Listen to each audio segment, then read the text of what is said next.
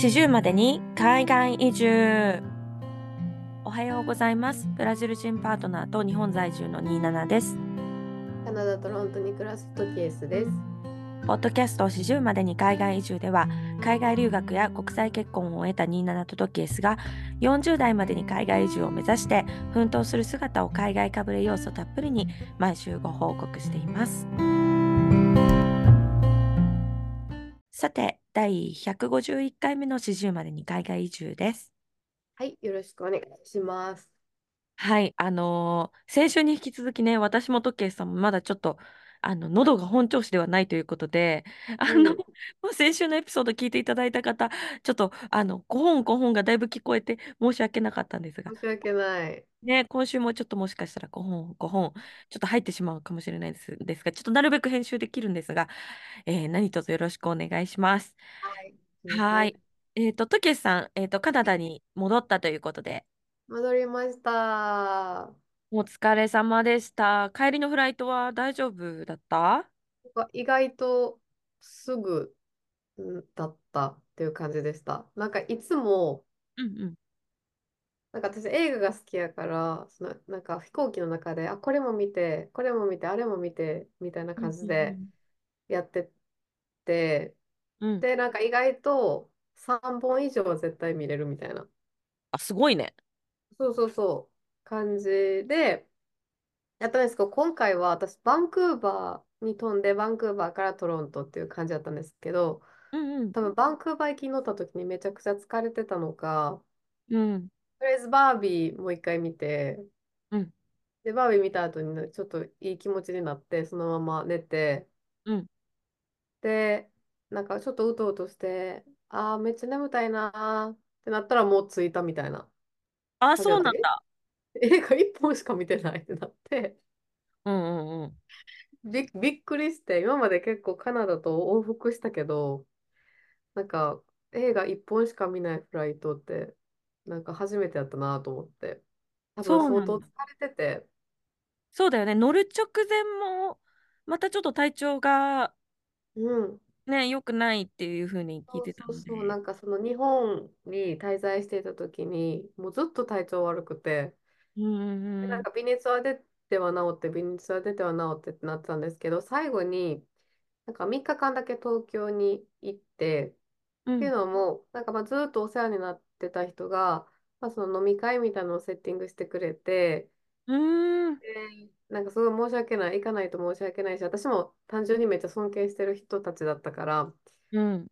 行きたい、顔出したいみたいな気持ちがすごいあったし、なんか今後自分がどういうふうにやっていくかみたいな相談もできるなと思ったから、うその。ためにちょっと早めになんか東京入りもう一回してうん。っていう感じがしたんですけど、東京向かってる新幹線の中でまさかのめっちゃ高熱出て、あ、え、そんなタイミングで熱が出たのか。大変だったね。もうフラフラで、うん。なんかもう 毎回、なんか新幹線乗るときって、うん。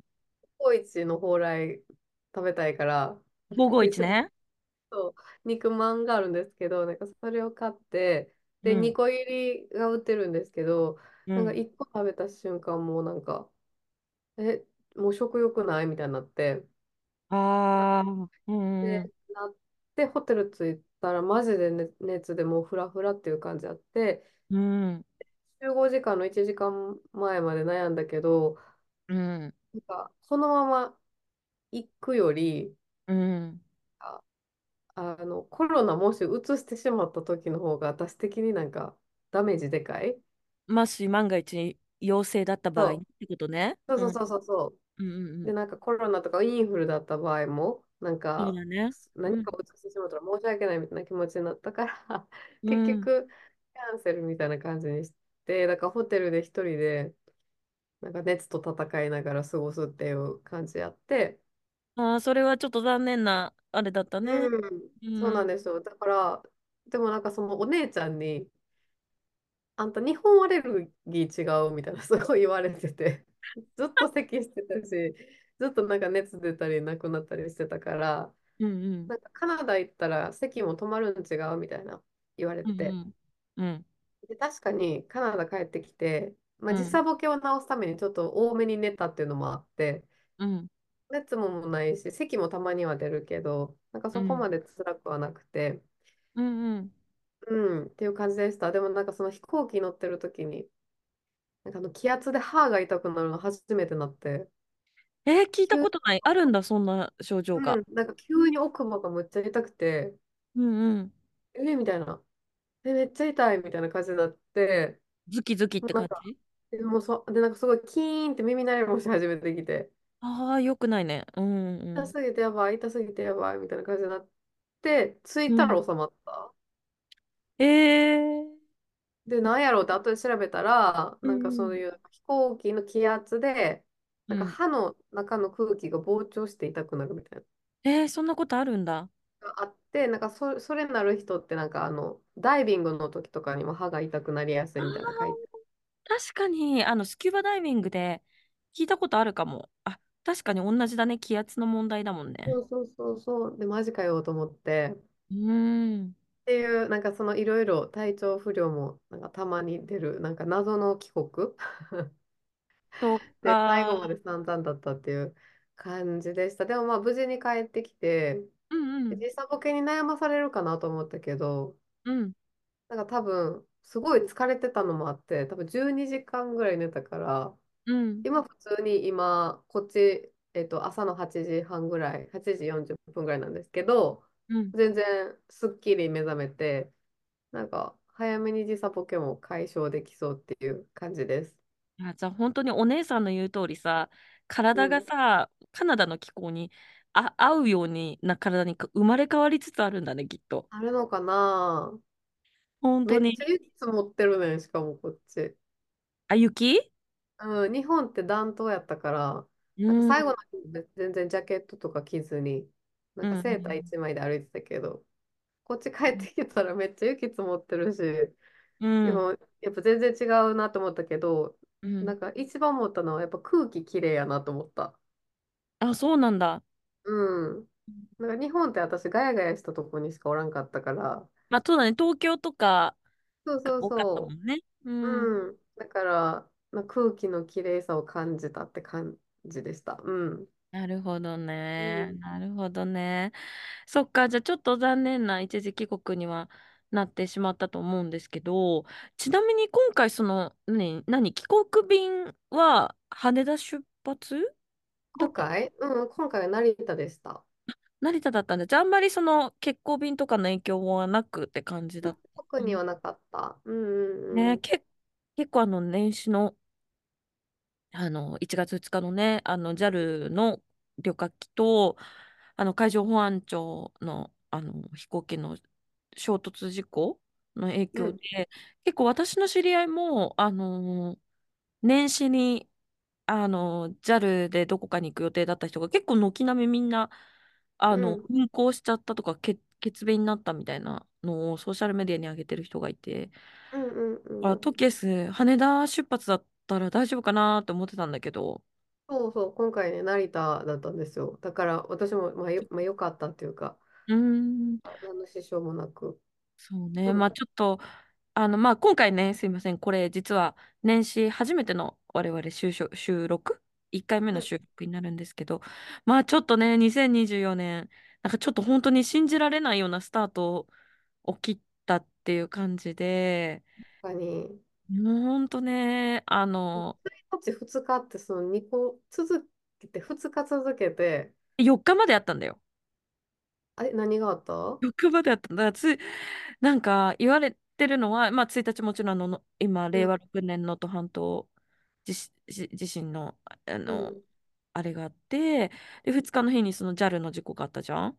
で、あった。3日の日が、えっと、2つあって、1個が、その、ほ福岡の北九州の小倉で、その、まあ、今回、能登でも、あの、火災で亡くなっちゃったあの、朝市みたいな古いうん、街並みがあるエリアがあって、その小倉のところはなんかその昔の昭和のところ、時からある、まあ多分、ちょっと私行ったことないんだけど、イメージ的には多分新宿のゴールデン街じゃないけど、ああいうなんうん、かこう、ちっちゃいお店がいっぱい軒を連ねてるみたいな古い街並みのところが火災で焼失しちゃった。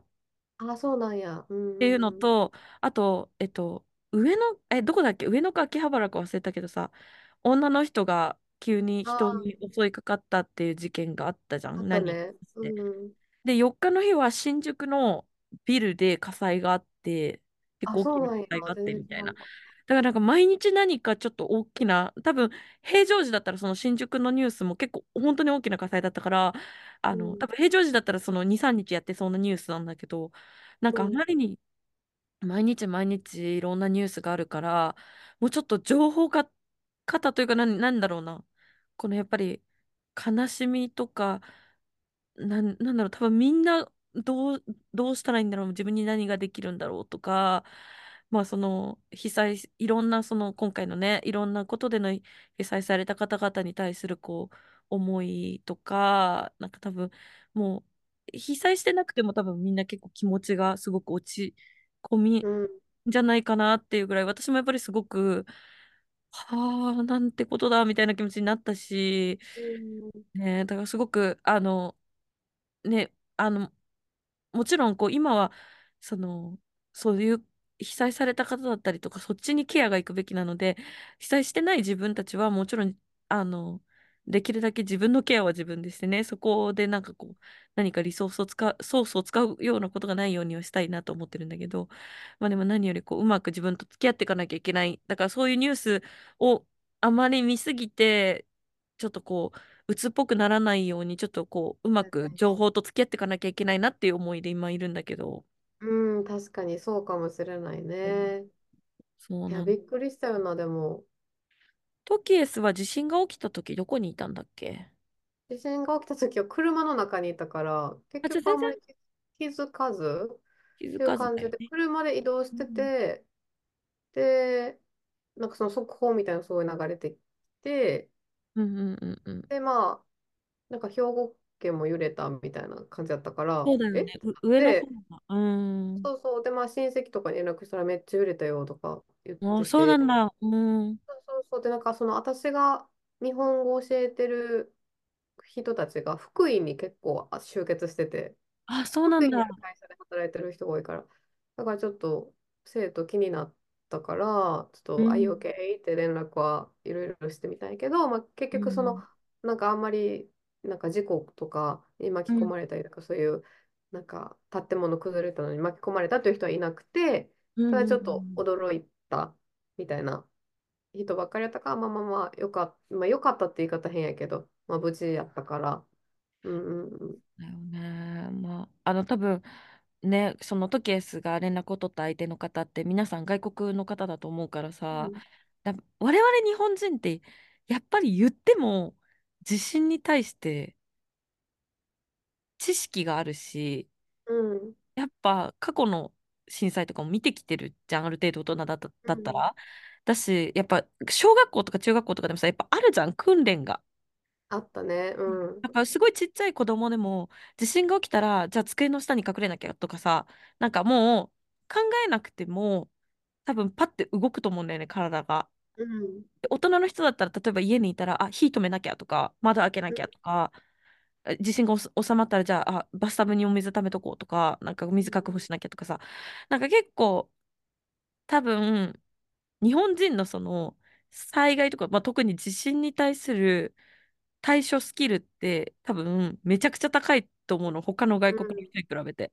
うんうん。で、思ったのは、今回、その、私、パートナーを、えっと、自分の実家に連れてきてて、うんまあ、元旦の日だったので、あの、まあ、みんなでゆっくりしてて、で、ちょうど、まあ、夕方ぐらいだったんで、あの、自分の部屋で、まあ、パートナーと二人で、こう、ダラダラしてたら、まあ、地震があったみたいな感じだったんだけどさ、もう、私のパートナーはブラジル人なんですけど、人生初地震だったわけですよ。はいはいはい。今までの人生で地震っていうものをうん。一切経験したことがなくて、しかもうん。去年のその、まあ、4月の終わりに日本に来てから一回もなかったんだよね。確かちっちゃい地震すらなかったの、私が住んでるエリアが。うん。だからそのなんか初めての地震だったんだけど、私たちが住んでたエリアは震度4ぐらいだったの。うん、結構揺れたね。そう、だかうん。らなんか日本、地震に慣れてる日本人ですら、あ、結構揺れてるなぐらいって思うぐらうん。い。しかも長かったんだよね、揺れてる時間が。ああ、そっかそっか。うん。で、何よりその、携帯がさ、あの、緊急地震速報でさ、あの、テレン、テレンみたいな、こう、ちょっとこう、ドロドロしいアラームが鳴るじゃん。うん。で彼にとっては、それを聞くのも初めて。うん。うん。だからめちゃくちゃパニクってて、うんえ、うんうん。何、何が起きてんの？え、どうしたらいいの？って言ったら、い、言ってる間にすぐ揺れ出して、うん。あ、地震だから、ちょっと、あのーその、パートナーの、その寝そべってたすぐ横にピアノがあったのね。だから、うん。い今すぐそこから離れて、ピアノから離れてって言って、背のうん。高いものから離れて、で頭を守って、えっと、ベッドがある、あの、あの、机の下に入ってみたいな話をしてたんだけどさ、うん。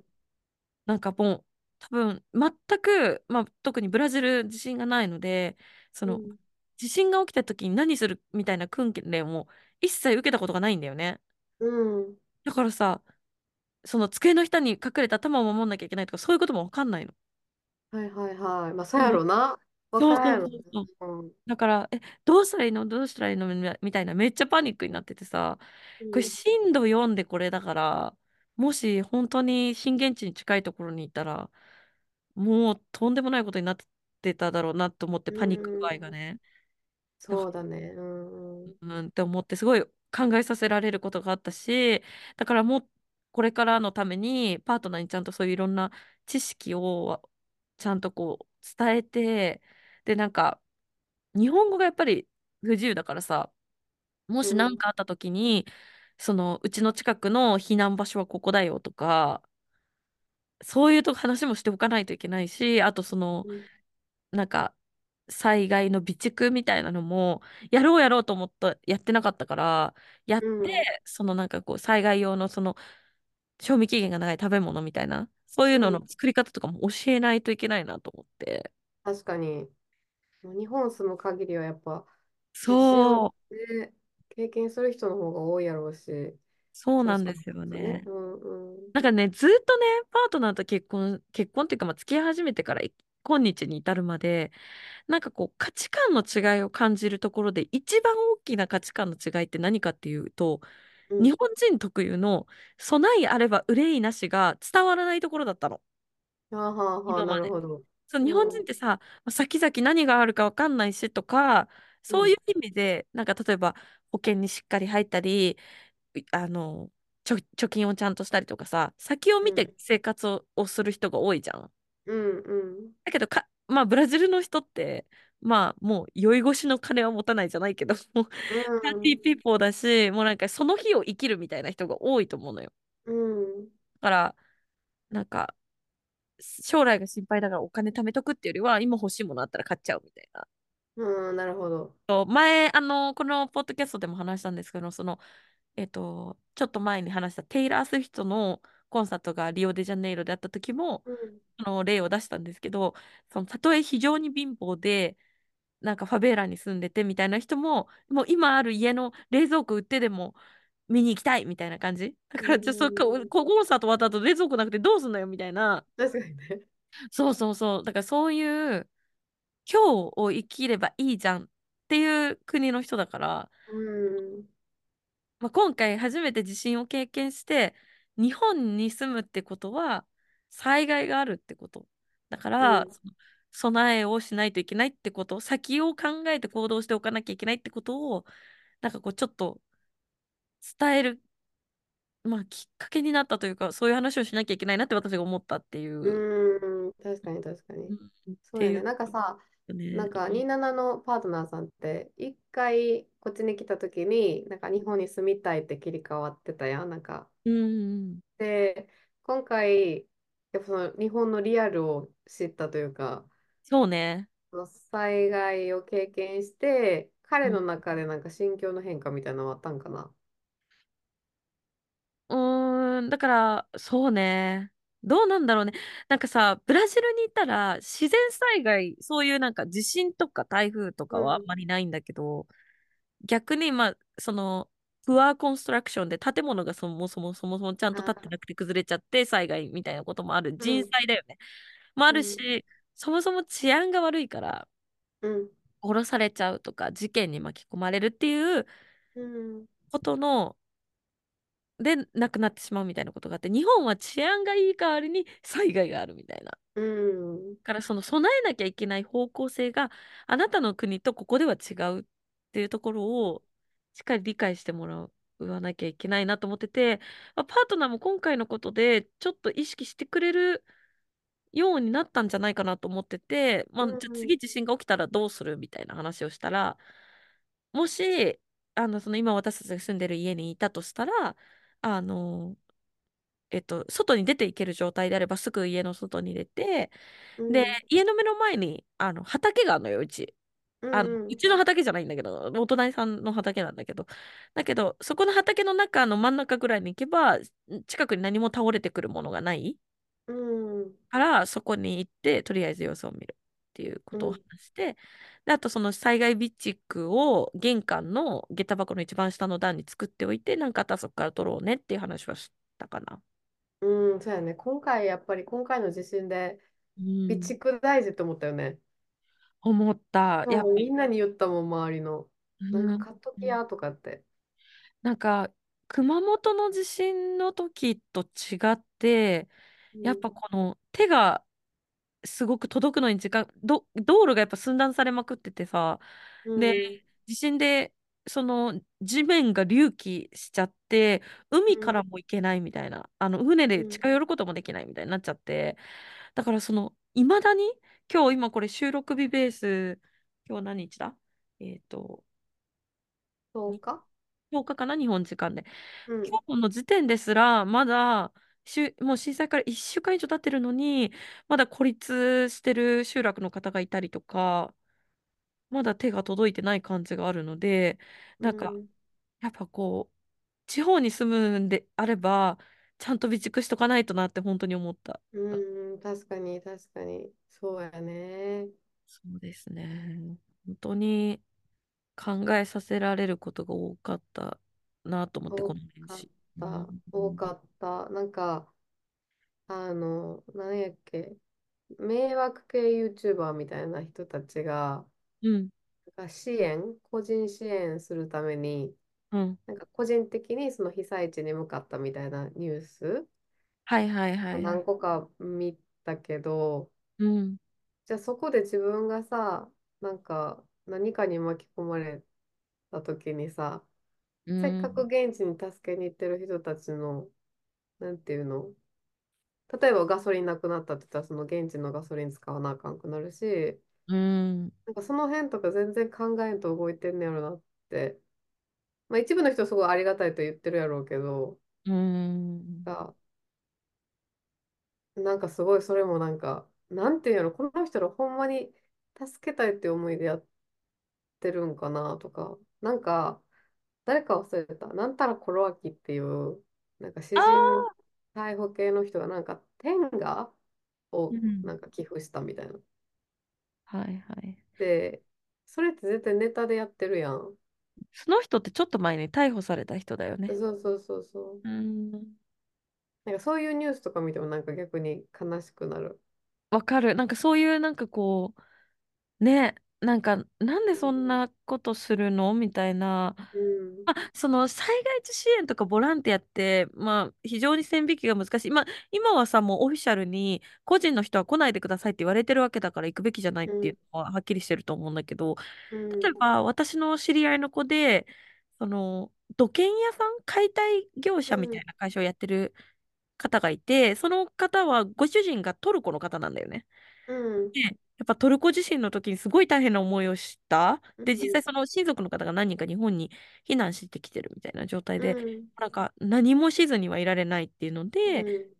で、実際そういう業者さんだからさ、その一般の車じゃなくて、あの、ちゃんと大きい、なんか4トントラックみたいな、うん。大きい車とかもあるから、そこに支援物資をも積んで、もう行って止まらずにそのまますぐ帰ってくるみたいなことをやってる人はいたの。だからなんか、うんうんまあそこら辺はすごい非常に線引き。そ、その人たちは私はす、うん、まあ来ないでって言われてるんであれば行かない方がいいと思うけど、まあでもそういう思いを届けたい人もいるんだろうなってところは、まあわからなくもないかなと思うんだけど、なんかそのさっきの煉獄さん、煉獄小うん牧さんとか、まあヘズマリュウさんとかだよね。うんあとそれその人たちはまだ一応支援を歌ってるけど、それ以外にもさ、もう今、今日とかもニュースでやってたけど、おなんか、もうやっぱり犯罪が増えてきてる。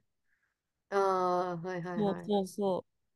あの、特にその窃盗とか、あうと、ん。あの、ボランティアって言って入った人が家の中でなんか物色してたとか、うん。なんか勝手に建物破壊したりとか、もうなんか、その、何そんな傷口に塩を塗るような、うなんでん。そんなひどいことができるの？みたいな。ね。信じられないことをする人たちがいるんだなと思って。ちょっと、ー、俺、それはなんかそのニュースを見る以上に、なんかもう本当に信じられないぐらい心が沈むよね。そんな人がいるん沈だ。む、沈んだ。なんか。最初そのなんかそのヘスマリュウさんという方が支援に向かいますみたいなうんに称賛の声みたいなニュースを見てだかうんらあなんかこういう迷惑系とかでやってる人もなんかちゃんとそういうの考えてるんやと思ったけどなんかうん。だんだんだんだんやっぱそういうニュース見るとさうん。関連したその 迷惑 YouTuber たちのニュースが出てくるわけ。でなんうん。かそういう人らの見てたらえこれ絶対心から助けると思ってやってないやんみたいに思ってきそうだよてね。ううん。ん、なんか、そう、そういう人たちの、その、なんか、目立ちたいっていう考えとうん。かが、なんか、ほんまに支援したいって思ってる人たちの行動も踏みにじってるし、なんか、なんなんてマジで思ったよな。なんか、ね、すごいそれ見て、落ちたというか、なんか、に、人間ってなんなんやろな、みたいな、すごい考えた。いや、本当にそうよ。だからそういう人がやっぱり、言い方悪いけど、のうのうと生きてる中でさ、う何のん、罪もなかったさ、人たちがさ、いその、たった一瞬で家族みんな命奪われちゃったみたいなう人たちもいるわん、けじゃん。うすごく真面ん、目に生きてた人たちがうん、命を失って、そういう人たちがのうのうと生きてる。なんか本当に、何？なん、なんなんだろうって思うよね。本ね、当に世の。中って不、不公平というか不平等というか。いや、ほんまにそう思った。そう思った。うん。ね、まあ、ちょっと本当にね、年始からそのニュースもそうだし、そのなんか JAL のこともそうだし、その後続いたいろんなニュースもそうなんだけど、うん。本当に、本当に大変なスタートになっちゃったなと思って。うん。うん、確かに。どうなんねやろな、2024年。そうなんですよね。だからまあ、ね、うん、これ以上そういうのが何もない一年うん。になってほしいし、あの、もう、もうすでに起きてしまった災害に関しては、もう本当に少しでも早く、ふこう復興が進んでほしいなっていううん。気持そうでちですすね。ね。本当にうん。ね。はい。ちょっと、すいません。なんか特にこれを話そうっていうことでね、決めて話してたわけじゃないので、うまくね、うん。私たちもちょっとこう、あれ、気持ちが伝えれてるかわかんないんですけども、本当に改めて、あの、今ね、被災されてる方にはお見舞い申し上げて、えーはい。はい、な、お亡くなりになった方には本当に心からお悔やみ申し上げます。うん。はい。はい。と、はい。では、えーこのままですね、えっと、続けさせていただきます。本日もはい。始めていきます。はい。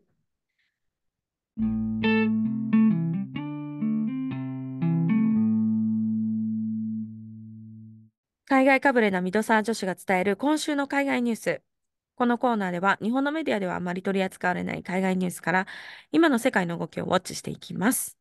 えー今週は私27の方からお話をさせていただきはい。ます。お願いします。はい。えっと、また例によって、あの、うん。インスタのリールを見てて、何このうん。単語って思った単語があったわけですよ。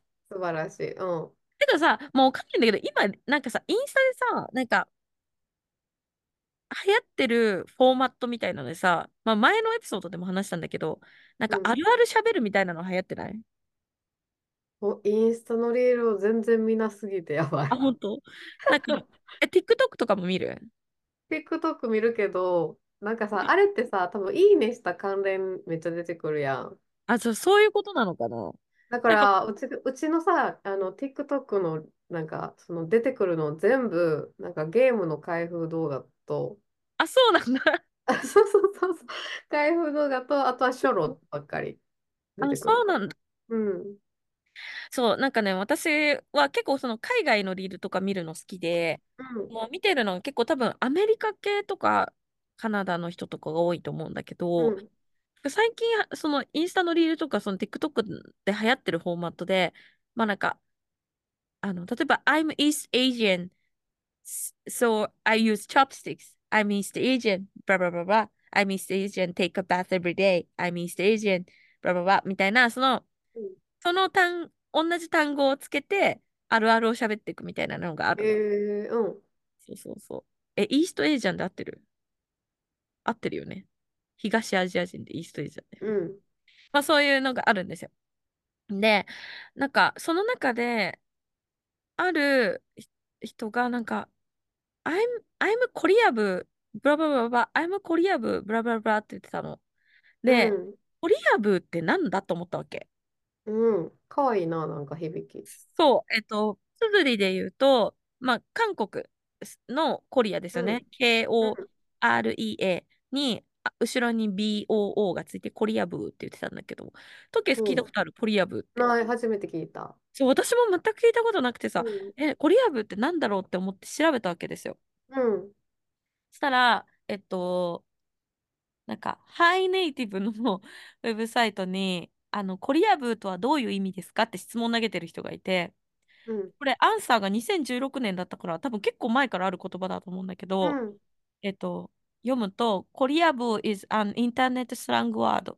It means a foreigner, うん。あかっこ mostly white or black, かっこ閉じ that is obsessed with Korean culture って書いてあるのね。うん。要は白人、黒人の人で、韓国の K-POP とかのカルチャー、なんか K-POP に限んないんだよね。韓国文化にこうなんかハマっちゃってる人のことを言うらしいの。はいはいはい。のことをコリア部っていうらしいのね。で、別のうん。サイトさんで読むと、えっと、これもあの両方 URL 貼っとくんですが、この方、あの個人の方で、えっと、マルチリンガールさんっていう方が、その記事を書いてたんだけど、えっと、その方のコメントを読むと、コリ、あ、コ コメントというか記事を読むと、コリア部っていうのは自分の国の文化よりも韓国のサブカルの方が上だと確信している人で、韓国を崇拝している人たちのことを言うんだって。うん。で、しかも韓国、韓国語がわからない人に対しても、カムサハムニダなど、か英語の中に少しだけ英語を混ぜたりすると。えっと、韓国語？うん。混ぜたり。あ、うん。ごめん、韓国うん。語を混ぜたりすると。で、うん。まあ、なんでかっていうと、K-POP に夢中夢中だからっていうので、まあ、そのコリア部っていうことに、この人は、だからコリア部は実、大抵の場合すごく鬱陶しい存在であると。へえあ、そうなんや。そうそううそ。う。で、この、この記事読んでて思ったのがさ、すごく前に、このポッドキャストでトキエスが紹介してくれた、あ、なんか、うん。イギリス人だか、何人だったか忘れちゃったけどさ、カナダ人だうん。っけあの、え、あイギリス人。イギリス人だよね。YouTuber さんうん。だっけ？オーリー、オー、何やったっけ、名前忘れてた。オーリーなんとかさん。ザ白人の方が、うん。その、BTS? そうそうそう。自ね民に憧れて、何回も整形、むっちゃして、うん。であおまけになんか、あの自分の下半身も韓国人のサイズにしたいって言って、めっちゃ炎上してたっていう。そうだよね。韓国人サイズって何やねんみたいな。そうそう。まあなんかそれ、その彼がまさにコリアブなんだよね、多分。そうやろな。うんそううんうん。そうそう。で、その彼のことを思い出して、あ、確かにな、みたいな。あの、あるよね、と思って。多分うこれそうなんん。じゃないかな。今ちょっと例えで出てる画像、その人のことだと思うんだけど。あ、この人じゃない。もっあ、と、違うか。もっとすごい顔してると思う。その、なんか、うん。そう。で、コリア部っていうらしいのね。で、まあ、その、K-POP にハマってるっていうことだけじゃなくて、なんか、例えば、えっと、メイクをあれ、あえてコリ、コリアン、あの、韓国人メイクみたいなのが、うん。にして、なんかこう、韓国人っぽいねって言われたい人だったり、うん。あとなんか、韓国ってさ、独特の、なんか呼び名の文化があるじゃん。うん。例えば、えっと、自分より、女の人が自分より目上の親しい男性のことを呼ぶときに、オッパって呼ぶじゃん。うん。聞いたことあるわ。そうそう。で、うん。彼氏で、彼氏も自分より年上だったらオッパって呼ぶみたいな。へえ、うん。で、そのオッパって呼ばれることが男性にとってはすごく甘い響き、すごく可愛いなって思う響きに聞こえるみたいな、へえ、なんか文化があるんだよね。で、なんか逆逆にうん。男の子が目上の女性とかに話すときはヌナだったかな。で、女の子が女の子には話すときはオンニーとか、まあいろいろあるのよ。うん。関係性で呼び名が変わるんだよね。で、なんかそこに憧れて、なんか、あの、オッパーとかっていう言葉を異様に使う人とか。へで基え、本的には、うん。そうそうそう、あの、あの、ここの記事、記事にも書いてあるんですけど、コリアブーとは、まあ、韓国人ではないも人が韓国人のように振る舞う人たち。つまり、フォトショップで写真を修正したり、美容整形したり、韓国風メイクを施してみたり、また韓国文化を自分のものにしている場合も多い。逆に韓国文化にだけ興味があるような人は、えっと、コリアブーとは言えないっていうらしいんですけど、うまあ、とに、ん。なんかね、ちょっと全体的にこのコリアブーっていう言葉が、なんかこう、ちょっとさ、蔑む要素がある。うん、マイナスな意味。そうそううそう。侮ん。辱してるような印象があって、まあ理由としてはちょっとそこ、そのコリア部の人たちに辟易してる人たちが、そういうニュアンスでその人たちを指す言葉として使ってるみたいな感じなるほどね。らしいんですよ。で、え、おも、面白いっていうか、もうそんな言葉あるんだと思って、確かに。だから前からトキエスと話してたこの韓国にすごくハマっちゃったの白人の人たちの、うん。なんか指す固有名詞があるんだと思って。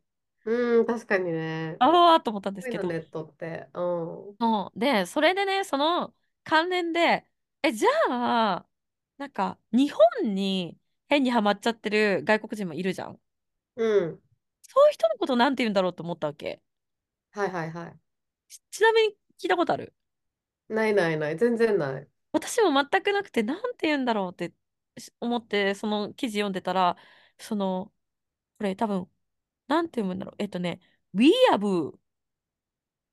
エブ We are boo って言葉がでも出てきて。可愛いの。そう。でね、なんか音の響きかわいいよね。ブーがついてるとうん。かね。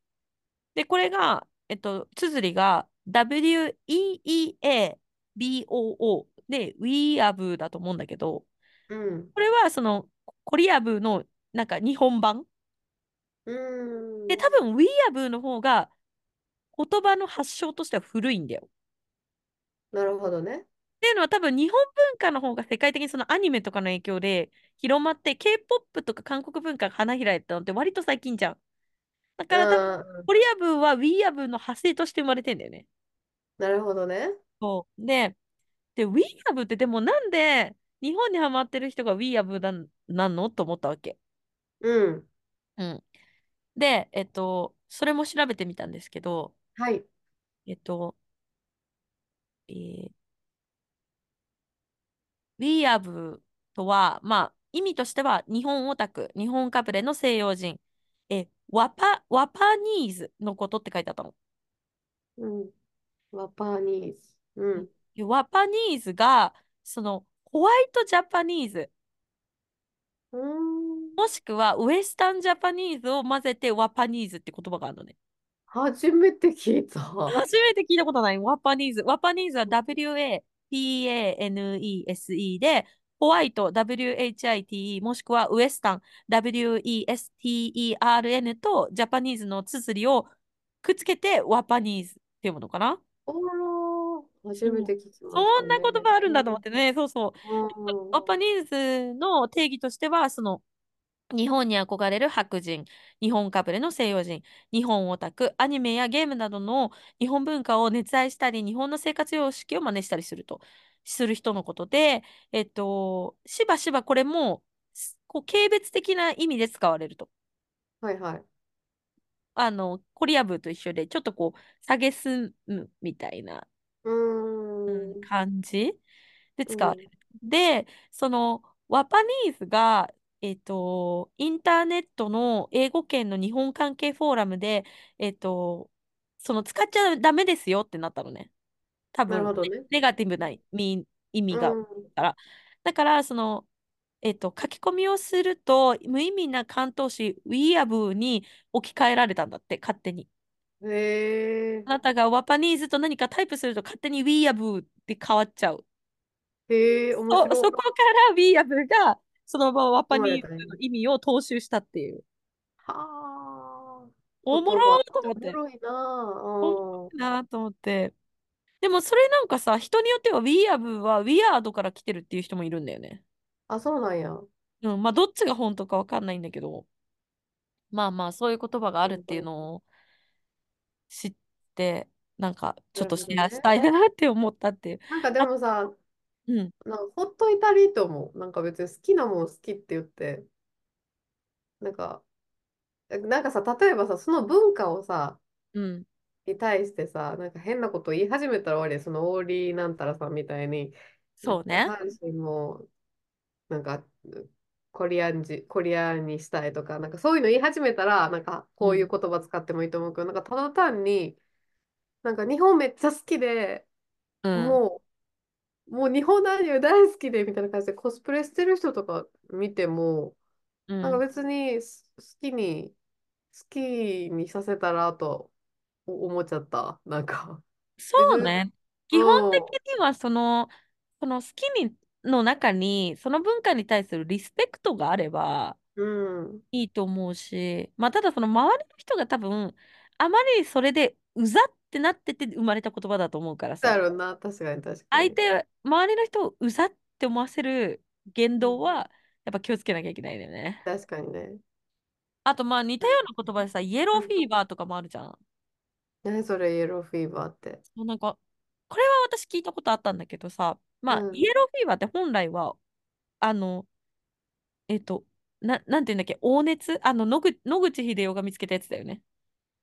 なんだっけ？野口で何見つけた？あ、あの、野口英世が見つけた病気。そうだ。な、な、私さ、野口英世の昔さ、なんか伝記うん。が家にあって読んだことあるんだよ。あ、そうなんや。野口英世、けた？んうん。そう、野口英世ってなんか細菌学者で、なんかアフリカかなんえ、どこにいたんだっけ？え、そうそう、アフリカ、ガーナにいた時に亡くなったんだけど、その黄うん。熱病だ。はいはいはい。黄色の熱の病気ね。でこれがうん。まあ本来のイエローフィーバーじゃん。そうやな。そのイメージ。そのイメーうん。ジなんだけど、このうん。俗語、あのインターネットのスラングとしてのイエローフィーバーっていうのは、そのうん。アジア人が好きでアジア人ばかりを対象にしている人のことを言うと。ああ、はいまあ、はいはい。多分これも主に白人男性とか黒人、まあ黒人の男性っていうのはなんか白人男性がイエローフィーバーになるっていうイメージの方が多分一般、一うん。般的というか多い気がしてて、うほど。ん、まあ、うん。で、この場合ね、まあ、か、その、これについても書いてあるブログを見つけて、スズログさんっていう、あの、モントリオールでワーホリしてみたっていうブログで書いてる方がいらっしゃったんですけど、まあ、その方が書いてる記事によると、イエローは黄色人種のアジア人を指しますと。フィーバーは熱の意味なので、要はアジア人にお熱な人ってこと。で、うん。まあ、とにかくアジア人の彼女が欲しいと思っていて、日本人もその対象です。つまり、イエローフィーバーをこじらせている白人男性や、非アジア人男性から日本をかけられる日本人、あ、声をかけられる日本人女性がたくさんいると。うん。ああ、聞いたことあるなと思って。あるある。これもさ、ちょっと、蔑む意味があるじゃない？イエローフィーバー。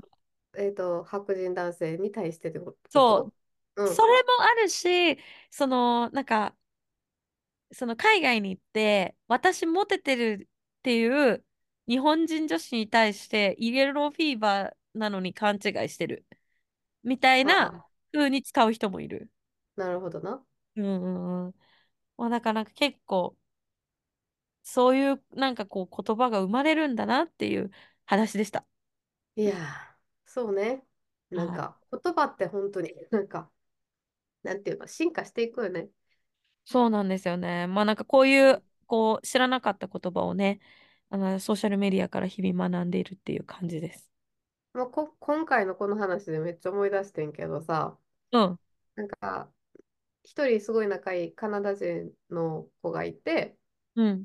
で、なんかそ その子が、なんかたまに、なんか、これ前のポッドキャストで話したかもわかんないんですけど、うん。なんか、多分私のこと中国人だと思、思ってる時ある？あ、そうなんだ。うん。いや、わからへん。なんかこれネタなんかもわからんくってさ、うでなんか最初は、なんか例えば、え、これってなんて読むんとかっていう、なんか、中国語で書かれたジョークみたいなのを私に送ってきて、で、私がそうん。れを、あ、それチャイニーズやから私分からへんわーって言って、で、あ、うんうん。I'm so sorry っていうやりとりが何回かあって、あ、一回じゃないんだ。一回じゃない、何回かあって、で、一うんうん。回その子から、なんか友達との集まりあるから、うん。なんか、あのおいでよみたいに言われて、なんかその子の友達ばっかり集まってる、マジで男ばっかりみたいなところに遊びに行って。うん。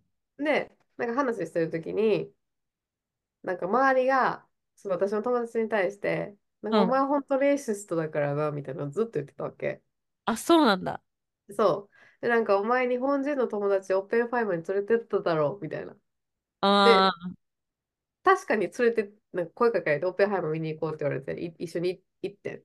うん。で、まあ、うちは別にそれはなんとも思わんかった。普通にうちが映画好きやから誘ってくれたって思っとったけど、うん。でその子の現地の友達、周りの友達とはからしたら、なんかネタみたいな感じで、お前はレイシストだよなみたいなくだりが流行ってるみたいな感じだった。はあ、よくないね。そう。で、なんかその、なで、なんかお酒も進んでいった時に、うん。なんかその、ニーハイってわかるみたいな話になって。うん。靴。そのうちの友達が、うん。ニーハイってわかる ?It's like a ニーハオってうちに言ってきて。うん。で、うちはニーハイわかるで、ニーハイブーツとか日本もあるし、みたいうん。な。でもその、It's like a ニーハオって言ったときに、うん。周りの友達が、いや、それ今言っ、それはあかんやろ、みたいな。え。それはあかんやろ、みたいな反応してたわけ。うで、でも、どんん。どんさ、え、どう反応したらいいかわからん、みたいな。今までは、うん。何も思わずに、うん。なんか、ああ、それチャイニーズやからわからんとか、ああ、私日本人やからそれわからんみたいな感じで適当になんていうの、促してた。そう、間違えることだってあるやん。だって例えばさ、うちがうん。さ、うん。ドイツの話してたけど、あ、これベルギーなんですって言われてもちょっとわからんときあるもん。そうね。か、私たちにはね、わかんないとそうそうそう、だ。から分かってないんかなと思っうん。たから、別にうん。何も気にしてなかったんやけど、あまりにも回数多すぎて、うん。なんかどうしたらいいかわからんっていう感じ？で、なんか、その、トロントでなんかエイジアンフェスティバルみたいなのがあった時に、なんかうん。竜のなんかドラゴンのなんか舞みたいなのやってる子供たちがいて、なんか剣はい持って。はいはい。で、あの、中、中国系のあれだよね。あ、そうそうそう、で踊るみたいな。それうんうん。をうちがインスタのストーリーに上げた時に、うん。なんか、あ、これあやかもできるの？みたいな言ってきて。うん。で、うちが、いや、うち日本人やし、できひんみたいな。でもこのくだりうん。なんかやろうと思って。え、その人は白人なの？そああう。で、なんか、その、最近もうなんか、あハッピーニューイヤーみたいな感じで連絡してきて、ー。うで、ん。これ、なんかこのジョークわかるみたいな感じで送ってきたのも中国語やってんか。で、なんか、え、これもうわざとやってんの？これ。え最後、純粋にずっと何回も間違えてんの？ってなって、なんかちょっとうん。モヤモヤしてる考えもある。なんかこういう状況の時な、どうしたらいいかわからへん。なんかさ、すごくてん、なんか難しいね、その状況ね。難しい。なんか、あ、あ、うん、明らかに悪意があってやってきてるのはもう完全にレイシストだし、こっちもうノーってん、言えるじゃん。うでもなんか、ん、その彼の場合さ、そのラインと、ただ、無知でうん。知らなくてというか、そこまで東アジア人の中の区別をしてない典型的な白人のイグノアランスから来てる無邪気さ。そうそう。めっちゃ無邪気やねん。そうやうん。ね。韓国人も中国人も日本人もなんか違いがよくわかんないみたいな。うん、まあ、そそれって別にせん、うん、私はなんかしょうがないと思ってて、っていうのはやっぱうん、私たち日本人からしたらさ、そのノルウェーとデンマークとフィンランドと、なんかその北欧4国のどう、何がどう違うとかさ、なうん、んかさっきトキスが言ってくれたドイツとベルギーとかスイスとかさ、うん、なんか何？同じヨーロッパの中でもそこまで違いが分かんないところもあったりするじゃん。とか、うん、まあヨーロッパはまだ分かるかもしれないけど、アフリカとかさ、うん、なんかケニアの人はそうで、ウガンダの人はそうでとか、あんま分かんなかったりするじゃん。あ、アフリカの人だねでひとまとめにしちゃうところもあると思うのよ。うん、うん、だからそんな感じで、あ、アジア人なんだね。で韓国も中国も日本もそんなになんか区別してなくて、無邪気にい一緒くたにアジアと思ってそういうネタを振ってくる。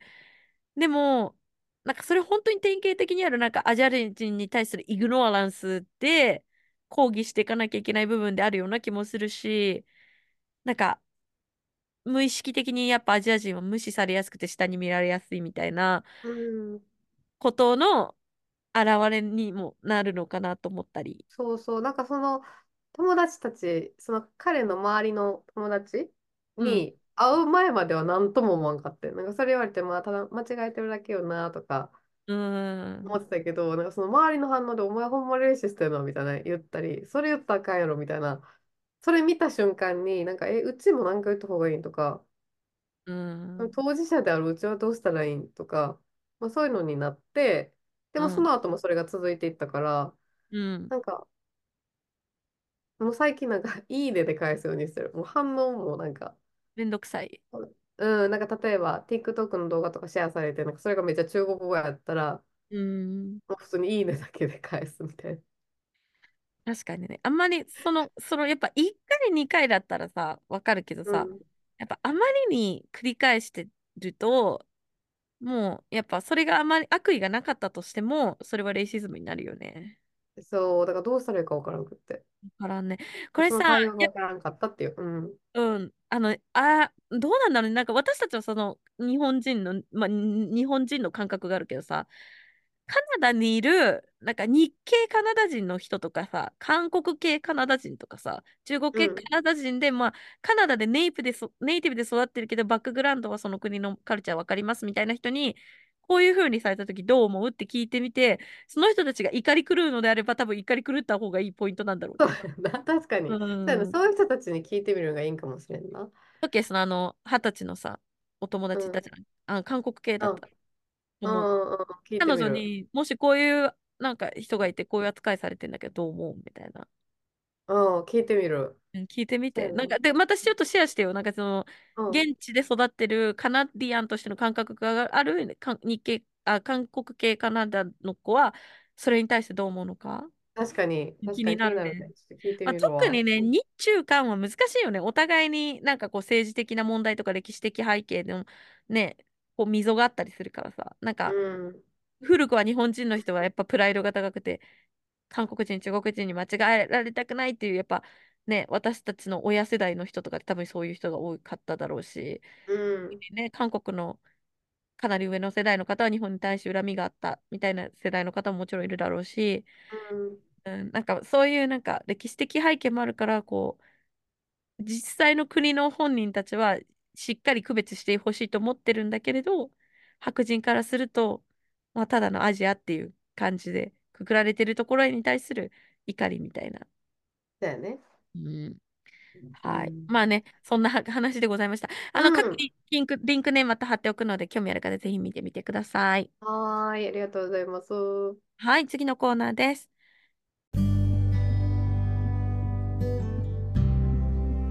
映画ライタートキエスによるおすすめ映画紹介。このコーナーでは映画ライターである私とケースが独断と偏見によるおすすめ映画についてご紹介していきます。お願いします。はい。えっと、今回ご紹介するのは、日本で2月23日に公開になる NEXT ゴールウィンズっていう映画を紹介します。これ紹介してないよな？聞いたことないかも。あ、なるほど。OK。はい。えっと、監督がジョジョラビットとか、えっと、ソー、ラブサンダーなどで知られるタイカ・ワイティティ監督。はい。で、2023年のトロント国際映画祭でワールドプレミアが行われた本作は、うん。2014年に公開された同名ドキュメンタリーにインスパイアされた一本で、えはい。っと、サッカーチーム、サモアのサッカーチームに関する話になってます。はい。